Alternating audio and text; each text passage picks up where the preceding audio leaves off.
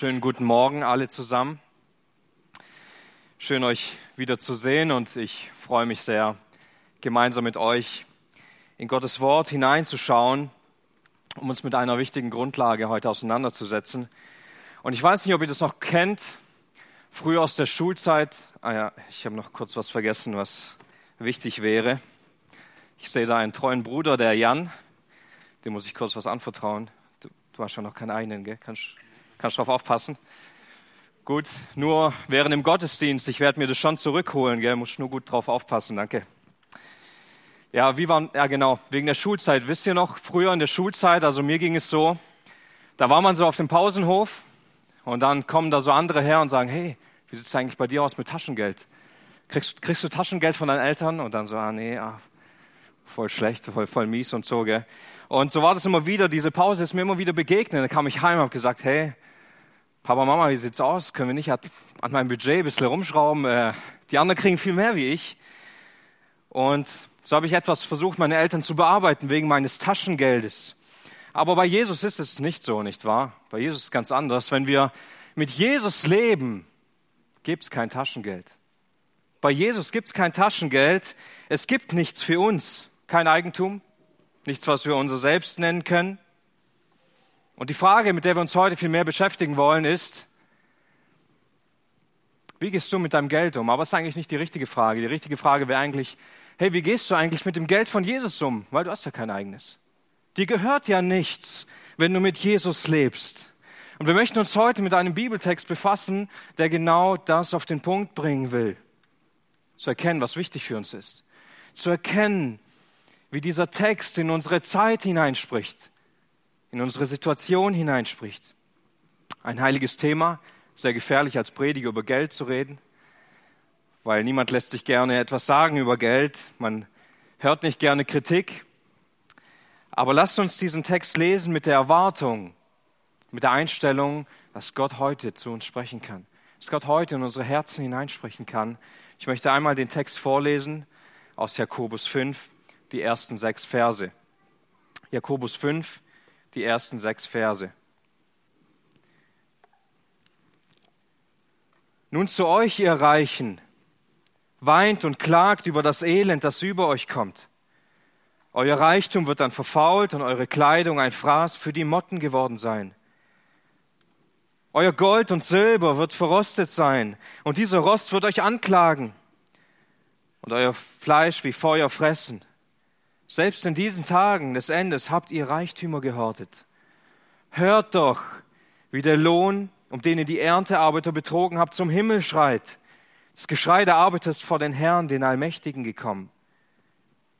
Ihr habt allen Luxus auf der Erde genossen und euch noch am Tag eurer Schlachtung gemästet.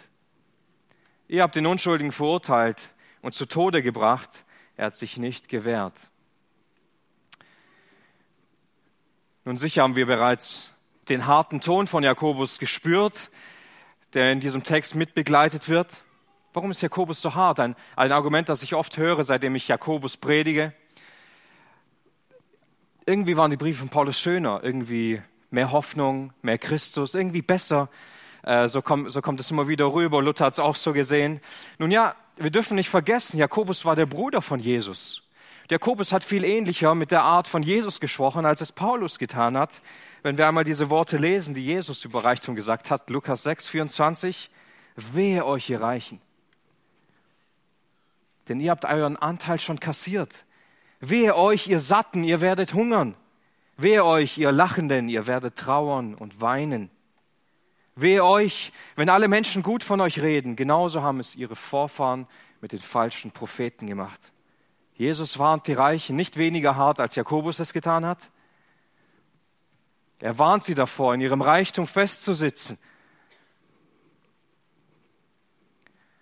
Sie werden später hungern, sie werden später weinen, sie werden trauern. Jesus hat mehr über Geld gesprochen als über Himmel und Hölle zusammen.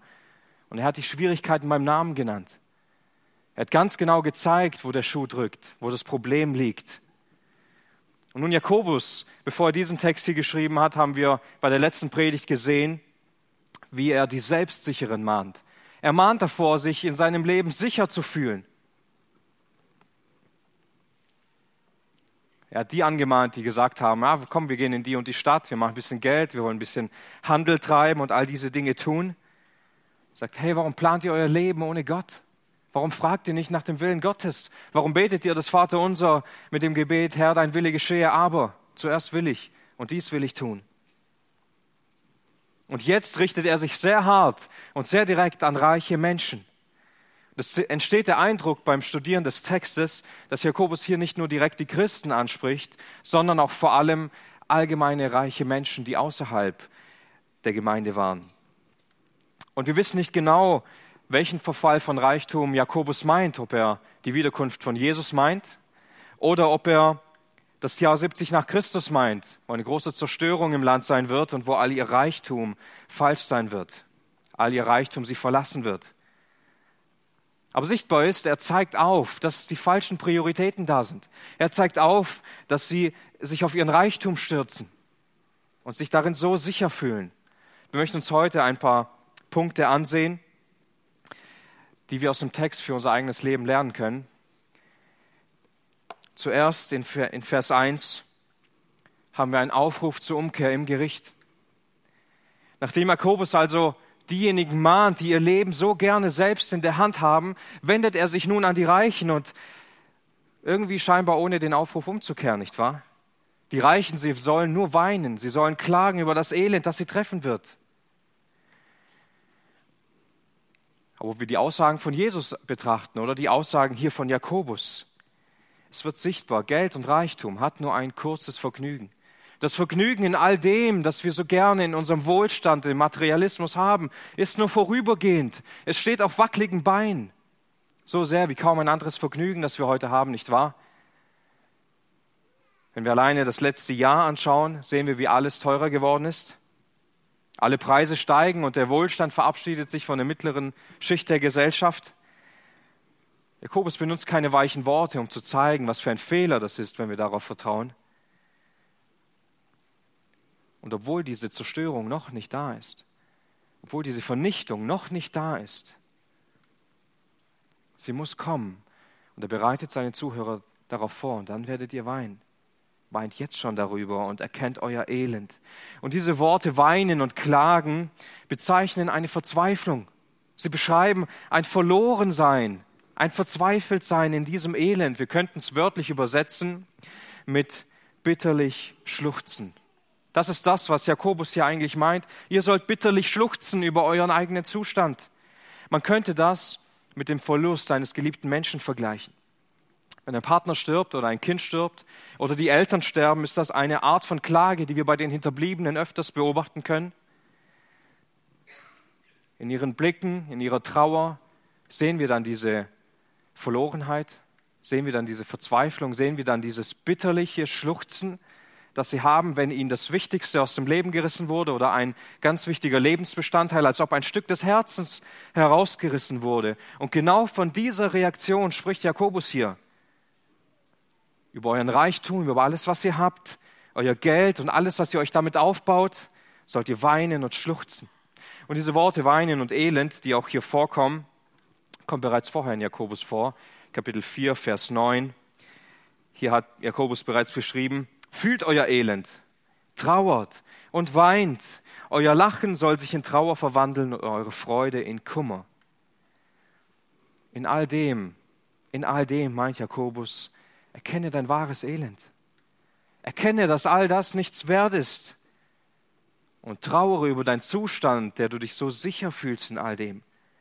Wir müssen erkennen, dass all das vor Gott keinen Wert hat. Dass es uns vor Gott gar nicht weiterbringt. Dass wir vor Gott immer noch klein und erbärmlich dastehen, weil wir ihm nichts zu bringen haben. Während Jakobus das sagt und dazu ermahnt, erkenne dein Elend, du nach außen hin reicher Mensch. Bald wird die Vernichtung von all dem folgen, was dir wichtig war. Wenn also Jesus, ja, Jakobus selbst diese Selbstsicherheit und den Reichtum, den Materialismus und all den Wohlstand der Menschen benutzt, um ihnen aufzuzeigen, wie sie vor Gott dastehen, sollten dann wir nicht unsere Ohren spitzen? Weil das uns genauso betrifft? Weil wir gar nicht so weit davon entfernt sind, nicht wahr? So auf Reichtum zu setzen, uns in all dem so wohl zu fühlen? Fällt es uns nicht auch schwer, in unserem eigenen Leben auf gottesfürchtige Art und Weise mit Geld umzugehen, mit Besitz umzugehen? Verspüren wir nicht in uns das Ziehen des Fleisches, Dinge einfach nur für uns zu kaufen, unser Geld dafür einzusetzen, wie es uns gefällt? Versuchen wir uns nicht irgendwie abzusichern, unseren Wohlstand zu sichern durch Versicherungen, durch eine eigene Rente, durch einen Kauf von Immobilien, indem wir uns Häuser kaufen, die herrichten oder eigene Häuser bauen? Kaufen wir nicht teure Gebrauchsgegenstände, Medien, Autos und all die weiteren Dinge einfach nur für uns, weil wir meinen, sie zu brauchen? Geben wir nicht einfach gerne Geld aus, um einfach unter der Sonne zu liegen, in Urlaub zu gehen? Also ich weiß nicht, wie es dir geht, wenn du das hörst, wenn du diesen Bibeltext liest, aber ich fühle mich durchaus angesprochen. Schaut mich an, ich bin reich, ich habe einen Anzug, ich habe Schuhe, ich habe meinen Ehering gerade hergegeben. Mir geht's doch gut, nicht wahr? Und ich glaube, kaum einem anderen von euch wird es nicht anders gehen. Ihr seid alle toll gekleidet, die ich hier sehe. Die meisten sind mit dem Auto hierher gekommen. Schön, nicht wahr? Uns geht's doch so gut. Also ich fühle mich reich, wenn ich diesen Text hier lese. Jakobus ruft uns dazu auf im ersten Punkt. Weine bitterlich wenn du dich darauf verlassen hast, wenn du dem eine zu hohe Priorität gegeben hast, wenn dich das ablenkt, wirklich für Gott zu leben. Als weiteres beschreibt Jakobus die bevorstehende Vernichtung allen Reichtums. So groß der Reichtum auch ist, er muss vergehen, er wird vergehen. So viel Geld du auch auf dem Konto hast, bald wird es nicht mehr da sein. So großartig dein Haus auch gebaut ist und so viel Mühe du dir auch gegeben hast, Du wirst es nicht mitnehmen in dein Grab und auch nicht mit in die Ewigkeit. Jakobus zeigt jetzt in mehreren Schritten, wie dieser Reichtum vergehen wird und wie wir darauf reagieren werden. Erstens sagt Jakobus, der Reichtum wird verfaulen. Dieses Wort verfault bedeutet, dass der ganze Reichtum verschimmelt sein wird. Er wird, er wird verdorben sein. Er wird verrottet sein. Kennen wir das nicht von den Kindern, die am Ende des Schuljahres in den Sommerferien versuchen, den Reichtum ihres Vesperbrotes zu sichern und zu horten in ihrem Schulranzen. Und dann, wenn die Sommerferien vorbei sind, packen sie ihren Reichtum aus. Oh nein, verschimmelt. Genau so wird es dem Reichen gehen, der sich auf sein Reichtum verlassen hat. Er denkt, er wäre sicher. Er denkt, er kann dieses Pausenbrot im, im September immer noch essen. Aber so ist es nicht. Kennen wir das nicht, wenn wir ein Essen haben im Kühlschrank das nicht aufgegessen wurde und dann liegt das ein bisschen zu lang dort. Und wir denken, jetzt packe ich dieses Essen aus und genieße es. Ich freue mich schon den ganzen Tag darauf. Man kommt nach Hause und das Essen wird unerträglich, wenn man es dann doch genießen will. So lecker auch ein Apfelsaft sein mag. Er ist es eine Zeit lang. Wenn der Gärungsprozess angefangen hat oder abgeschlossen wurde, wollen ihn die wenigsten Menschen noch genießen. Also ich nicht. Genau das meint Jakobus, wird mit dem Reichtum passieren. So schön er auch in diesem Moment jetzt sein kann, so schön es dir auch jetzt gefällt mit deinem Reichtum, irgendwann wird der Moment kommen, du wirst dein Feschbrot auspacken und es wird dich einfach nur noch anwidern. Der Reichtum wird verfallen, er wird verfaulen, er wird verdorben sein. Als weiteres beschreibt es Jakobus dadurch, dass unsere Kleider von Motten zerfressen sein werden. Er meint bestimmte Kleider, die Reichen hatten so bestimmte Kleider, die an den, an den Ärmeln und an den Seiten ganz besonders bestickt waren. Und also da wusste jeder ganz genau, jemand, der so rumläuft, der hat richtig viel Geld. Dem geht es nicht nur so ein bisschen gut, dem geht es sehr gut. Und so sind die Menschen rumgelaufen, um ihren, ihren Kontostand, um ihr Reichtum zur Schau zu stellen. Diese Art von Kleider hatten sie an, also Markenkleider können auch in meinem Foyer durchlaufen und schauen, wer alles Markenkleider anhat. Das sind die Leute, denen es gut geht. Zu der damaligen Zeit zumindest. Heute tragen das die meisten.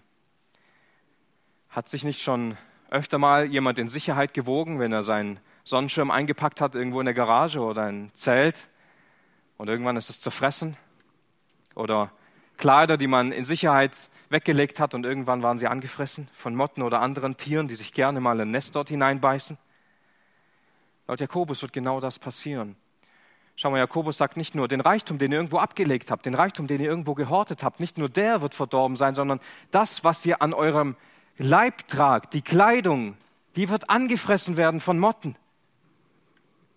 Also nicht nur das, was irgendwo ist, irgendwo auf dem Konto, das, was wir in unserem Leib tragen, ebenfalls wird das keinen Wert mehr haben.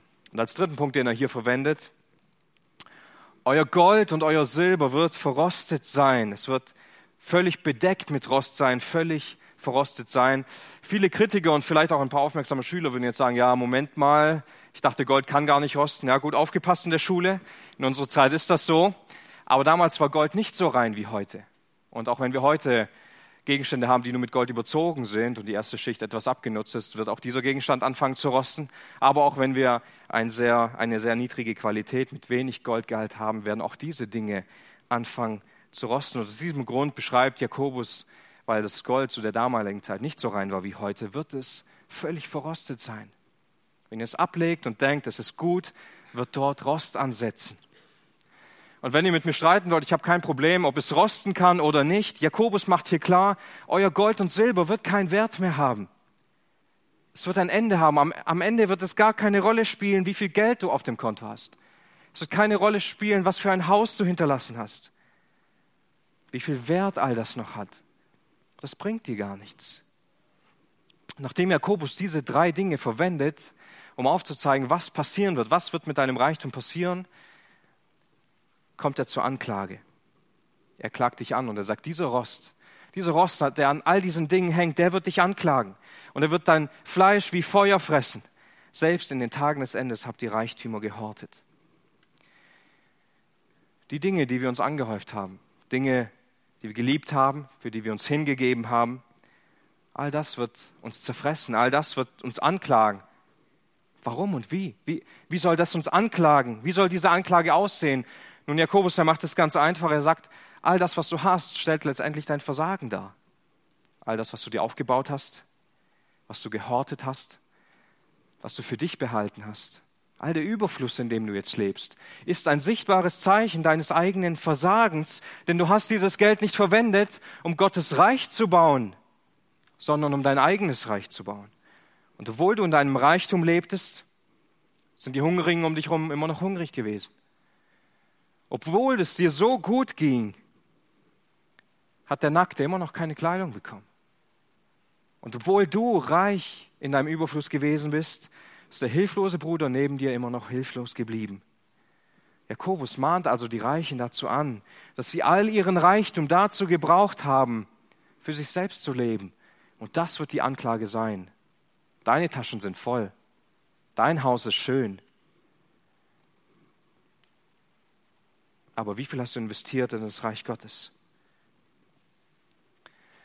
Und als Jesus einmal so dasteht mit seinen Jüngern und Jesus schaut den Opferkasten an und er sieht viele Menschen, die dorthin kommen und da sind viele Reiche und die werfen ihre Scheinchen rein, ja, und die werfen da viel Geld hinein und da kommt eine arme Witwe. Und diese arme Witwe, sie legt viel weniger rein. Zwei kleine Kupfermünzen. Und Jesus schärft dann seinen Jüngern ein in Lukas 21, Vers 3 und 4. Ich versichere euch, diese arme Witwe hat viel mehr eingelegt als die anderen. Die anderen haben nur was von ihrem Überfluss gegeben. Sie aber hat alles hergegeben, was sie selbst dringend zum Lebensunterhalt gebraucht hätte.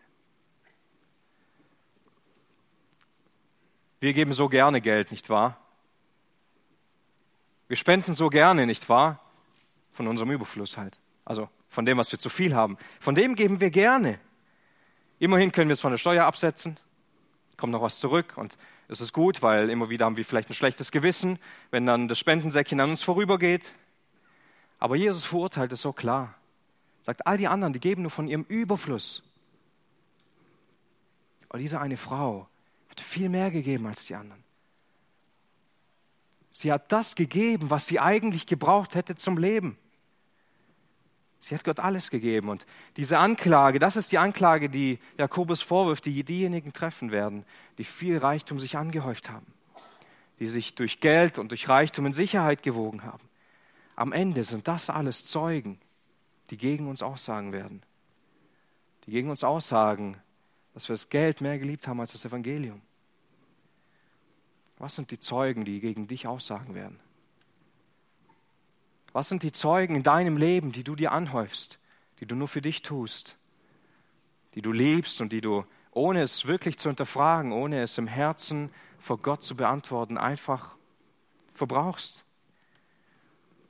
Vielleicht konzentrierst du dich so sehr auf die Arbeit, dass du dabei deine Familie vernachlässigst, dass du dadurch im Gottesdienst einschläfst, dass du dadurch keine wirkliche Zeit mit deinem Herrn verbringen kannst. Vielleicht kaufst du dir Medien, die dich viel mehr von Gott wegziehen, als sich zu ihm hinzuführen. Du kaufst dir mit deinem Geld Dinge, die dich dahin leiten, dass du dich nicht Gott hingeben wirst, sondern diesen Dingen. Du gibst dein Geld aus, um Vergnügungen zu haben, gehst gerne überall essen, bist gerne unterwegs, bist gerne im Urlaub. Was sind die Zeugen in deinem Leben, die gegen dich aussagen werden? Die dein Versagen im Besitz, Materialismus mit Geld aufzeigen werden. Jakobus bleibt hier nicht stehen, sondern er will weitergehen und er zeigt uns auf, wie Gottes Gericht über Erdenschätze aussehen wird. Verse 4 bis 6. Jakobus geht da so weit und zeigt, wie die Art und Weise, wie die Menschen diesen Reichtum erworben haben, völlig falsch war. Sie waren geldgierig, sie sind krumme Wege gegangen, sie haben viele hintergangen. Gott ist nicht blind, Gott ist auch nicht taub. Gott sieht all diese Ungerechtigkeiten, welche zum Himmel aufschreien. Er sieht diese unausgezahlten Löhne, die betrogenen Arbeiter, die unterdrückten Armen und um ihretwillen wird er richten. Sicher, Gott ist ein Gott der Schwachen und der Armen, nicht wahr? Ein Gott der Witwen und der Waisen. Und er wird die Ungerechtigkeit strafen. Und vielleicht, wenn du das jetzt so hörst, denkst du dir, ja, Moment mal, sowas mache ich ja gar nicht. Ich habe für mein Geld hart gearbeitet. Ich habe es ehrlich verdient. Und ich spende ja etwas. Und im Rest mache ich halt, was ich will. Und tatsächlich sagt die Schrift nicht, dass wir spenden müssten in einem bestimmten Prozentsatz. Die Schrift sagt uns nicht, dass wir 10 Prozent spenden sollten. Und jeder tut es unterschiedlich, nicht wahr? Viele hier aus der Gemeinde machen das vielleicht durch einen Dauerauftrag an die Gemeinde, andere werfen es am Sonntag in die Sonntagsspende, andere unterstützen auch noch viele andere Projekte neben der Gemeinde. All das können wir sehen.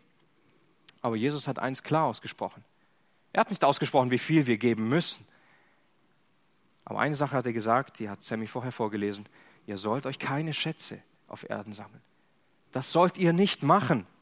Und John Wesley, ein, ein guter Mann, der viele Dinge ausgesprochen hat, er hat zu genau dieser Auslegung gesagt, Schätze auf Erden zu sammeln wurde vom Herrn genauso klar verboten wie Ehebruch und Mord. Ja, bei Ehebruch und Mord würden wir sagen, nee, nee, das geht gar nicht. Klares Übertreten von Gottes Gebot. Dürfen wir nicht machen. Wenn das rauskommen würde, Ehebruch oder Mord, dann hätte man einen Stempel aufgesetzt bekommen. Wie sieht es mit dem Stempel aus für du hast Schätze gesammelt? Klack. Stempel auf die Stirn. Warum machen wir so einen Unterschied, wenn es oft um Sünden geht? Wenn es um Umgang mit Geld geht, dann können wir all das irgendwie rechtfertigen. Wenn wir als Nachfolger für Jesus leben, gibt es kein Taschengeld. Gibt's nicht. Du hast kein eigenes Geld. Alles, was dir gehört, gehört deinem Herrn. Alles, was du tust, alles, was du hast, alle schönen Dinge kommen von ihm. Und sie sollten zu ihm zurückkehren, der Art und Weise, wie wir ihn ehren. Wie können wir das Recht herausnehmen, einfach zu sagen, ich kann mit meinem Geld machen, was ich will? Hauptsache, ich habe diesen einen Teil vielleicht gespendet. Können wir all den Wohlstand, den wir haben, unsere Häuser, unsere Autos, unsere Urlaube einfach so rechtfertigen? Ist das so einfach? Nicht, wenn wir die Bibel studieren. Versteht mich nicht falsch, ich sage nicht, dass es Sünde ist, in den Urlaub zu gehen. Und wenn jemand gerade im Urlaub ist und zuschaut, wünsche ich euch einen schönen Urlaub. Ich kann das jetzt einfach sagen, weil ich an Pfingsten zu Hause bleibe. Ich sage auch nicht, dass es Sünde ist, ein Haus zu haben. Ich sage auch nicht, dass es Sünde ist, einen Notgroschen irgendwo bereitzulegen. Das sage ich nicht. Ich sage, es ist Sünde, wie wir oft damit umgehen. Es ist Sünde, was unser Herz bei all dem tut. Und wenn wir das auf die Waagschale legen, müssen wir erkennen, wir tun so viel für uns selbst, nicht wahr? Wir nehmen so gern unser Taschengeld heraus als Christen von Jesus und nehmen es einfach für persönliche Wünsche, setzen es ein, wir spenden einen Teil unseres Geldes und mit dem anderen können wir machen, was wir wollen, wie wir es wollen. Das ist eine der größten Lügen, die es gibt. Wenn wir zu Christus gehören, gehört ihm alles. Wir können Jesus nicht nur einen Teil unseres Lebens geben. Alle Ehre gehört ihm, nicht wahr? Alles Geld, was wir haben, gehört ihm. Jede Gabe, die wir haben, gehört ihm. Jeden Besitz. Dein Haus gehört ihm. Dein Auto gehört ihm. Alles gehört ihm. Ihm gebührt letztendlich die Ehre und die Herrlichkeit für alles in unserem Leben. Wir müssen besonders in dieser Zeit lernen, was Jakobus hier sagt, wenn er schreibt, ihr habt allen Luxus auf der Erde genossen. Und ihr habt euch am Tage eurer Schlachtung noch gemästet. Im Luxus zu leben bedeutet wörtlich ein leichtes Leben zu führen, ein bequemes Leben zu führen. Ihr habt euch dem Genuss hingegeben. Ihr habt es euch einfach gemacht. Ihr habt es euch bequem gemacht. Ihr habt euch keine Gedanken darüber gemacht, warum euch Gott all dieses Geld gegeben hat. Ihr habt es einfach für euch verschwendet. Ihr habt es einfach für euch eingesetzt.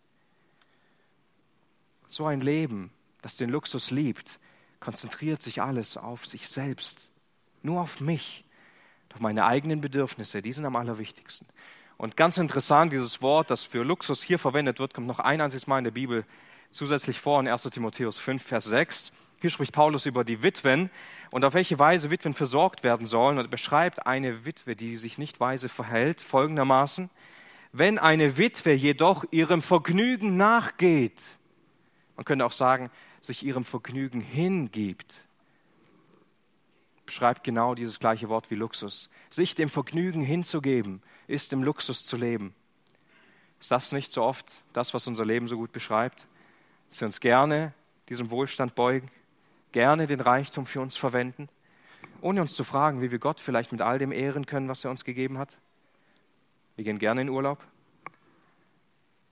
Aber wie können wir diesen Urlaub nutzen, um Gott zu ehren?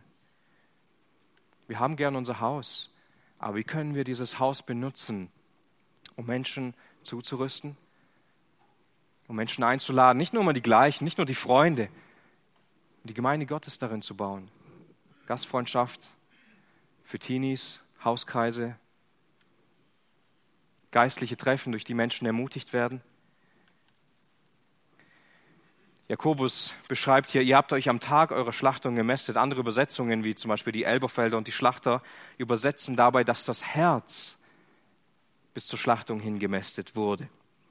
Nutztiere, sie werden gemästet bis hin, dass sie dann irgendwann geschlachtet werden. Und Jakobus benutzt dieses Beispiel nicht nur deshalb, weil Reiche eben so einen Schlachttag geliebt haben, weil es ein gutes Essen gab und man gute Feiern machen konnte, sondern noch viel mehr, er bezieht es auf sie selbst. Irgendwann kommt der Schlachttag Gottes. Und dann wird sichtbar werden, dass ihr die ganze Zeit nur euer Herz mit diesem Geld gefüttert habt und ihr dadurch fett geworden seid und all das dort zum Vorschein kommen wird. Ihr habt euer eigenes Herz gefüttert mit all dem Geld und euch zur eigenen Schlachtung vorbereitet. Und Jesus selbst sieht es genauso, nicht wahr? Das vorher gelesen.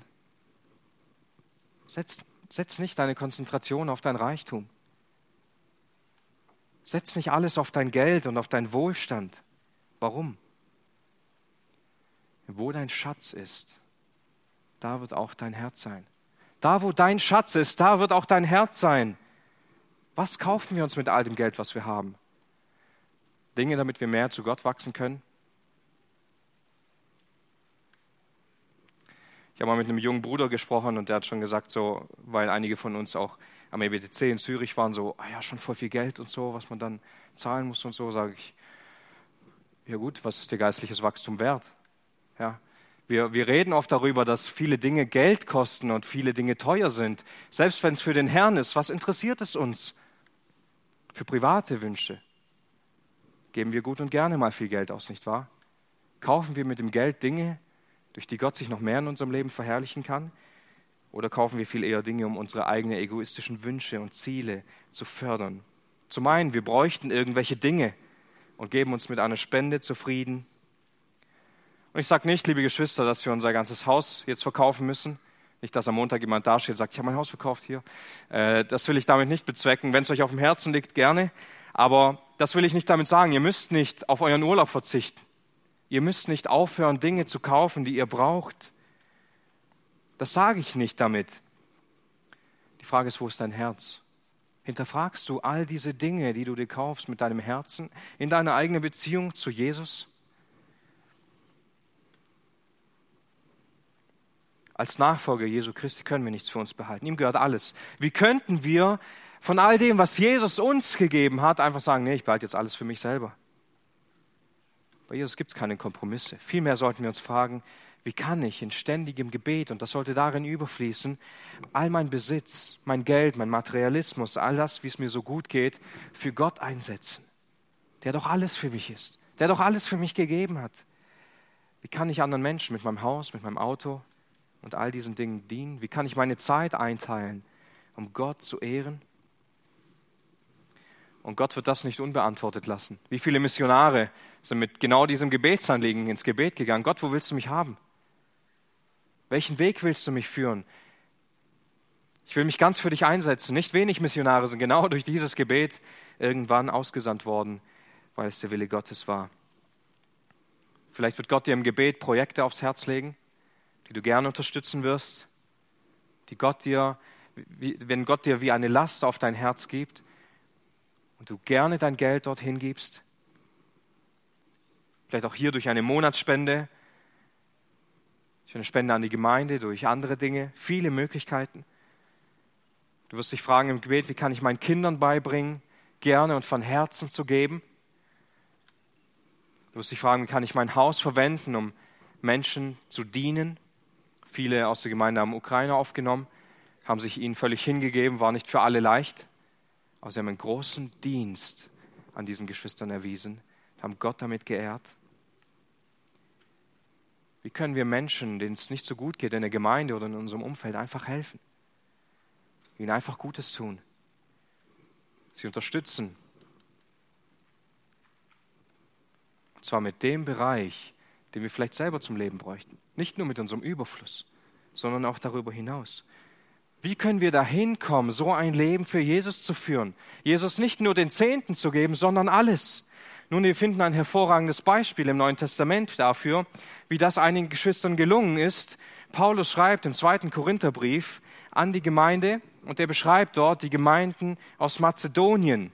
Ja, da waren die Philipper, die Thessalonicher, die Beröer, und noch ein paar andere. Und über diese schreibt er, wie sie mit ihrem Reichtum umgegangen sind. Und die Gemeinden dort, denen ging es nicht so gut. Sie hatten Bedrängnis, sie hatten ein bisschen Schwierigkeiten, sie hatten Leiden. Aber ihr Leiden, ihre Armut, schreibt Paulus, hat sich verwandelt in den Reichtum ihrer Freigebigkeit. Und schaut mal, was Paulus dann beschreibt in 2. Korinther 8, ab Vers 3. Ich bezeuge, dass sie gaben, so viel sie konnten ja, noch mehr. Über ihre Kräfte haben sie freiwillig gegeben. Sie haben sich geradezu aufgedrängt und uns darum gebeten, sich an dem Werk der Gnade, dem Hilfsdienst der Heiligen beteiligen zu dürfen. Sie haben mehr getan, als wir erhofft hatten, denn sie gaben sich geradezu selbst hin. Zuerst dem Herrn und dann Gottes, nach Gottes Willen auch uns. Hier haben wir den Schlüssel. Das ist der Schlüssel Unsere falsche Theologie über Geld, über unsere Zeit, über unsere Prioritäten kommt daher, dass wir das Evangelium oft in dieser Tiefe noch nicht begriffen haben. Diese Vorbilder des Gebens, was haben die gemacht? Sie haben sich zuerst dem Herrn hingegeben und dann haben sie sich den Geschwistern hingegeben. Ihrer, die, die Kraft kam nicht daher, dass sie einfach gute Menschen waren oder damit umgehen konnten, sondern es kam daher, dass sie sich dem Herrn hingegeben haben, ihr Leben völlig Jesus geweiht haben. Sie haben ihn gesehen.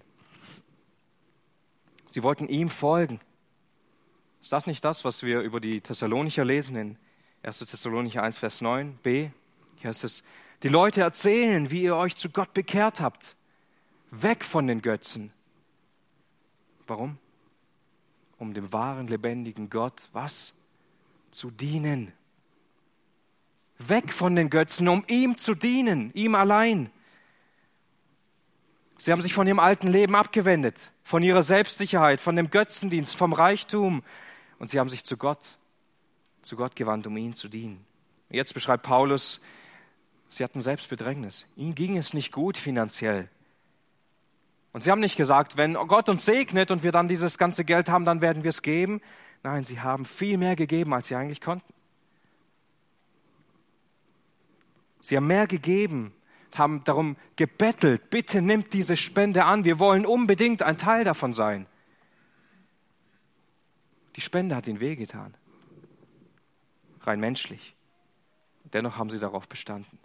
Dennoch wollten sie es, weil sie sich zuerst Gott hingegeben haben. Darum geht es, liebe Geschwister, auch in unserem Leben, wenn wir über Reichtum nachdenken, über Geld nachdenken.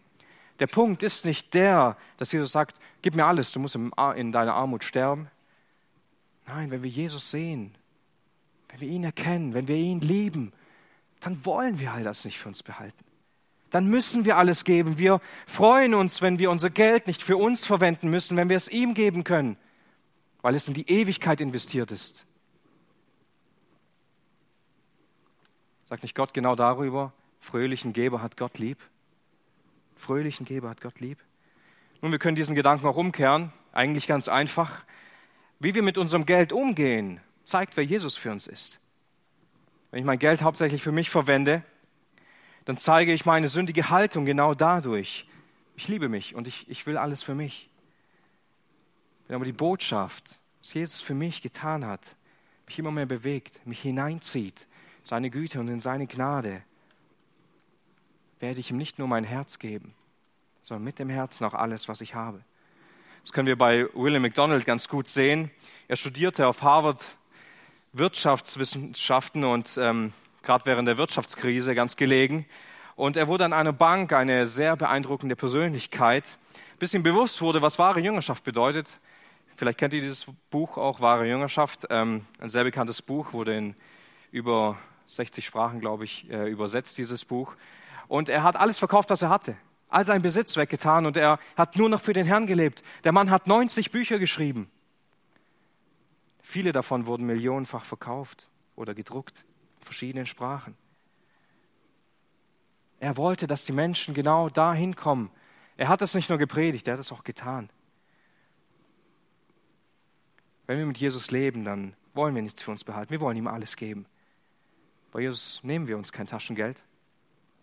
Alles, was wir haben, gehört ihm. Wir sind nur die Verwalter. Oder, Jan? Nur die Verwalter. Ich habe dir meinen Ring anvertraut. Du hast es nicht verdient. Aber du darfst darauf aufpassen, bis ich es mir wieder zurückhole. Und wenn es nachher nicht da ist, dann hast du mit jemand anderem ein Problem, nicht mit mir in erster Linie. Aber so ist es doch, oder? Unser Herr vertraut uns all diese Dinge an. Wir müssen nur darauf aufpassen. Wir müssen nur ihm all diese Dinge wieder zurückgeben. Die Art und Weise, wie wir mit unserem Geld umgehen, ist ein Spiegelbild für unsere eigene Beziehung. Aber hüte dich davor, anhand dessen, was du für dich gelernt hast in dieser Predigt, auf andere Menschen zu beziehen. Es geht nur um dein Herz. Ich möchte abschließen mit dem letzten Punkt. Ah ja, da sind die ganzen Bibelstellen, genau. Ähm, die größte aller Hoffnungen. Also wenn Jakobus auch nicht so viel Positives zu sagen hat in diesem Text oder nicht viel Ermutigung hineinfließt, gibt es eine sehr schöne Aussage. Er schreibt in Vers 6, ihr habt den Unschuldigen verurteilt und zu Tode gebracht, er hat sich nicht gewehrt. Nun, vermutlich meint Jakobus hier, dass es eine Anzahl von Gerechten und Unschuldiger gab, die von den Reichen betrogen wurden und in dieser Folge gestorben sind. Aber dennoch können wir in dieser Aussage Christus wiederfinden, nicht wahr? Ein Hinweis. Christus war der Unschuldige, nicht wahr? Christus war der wirklich Gerechte.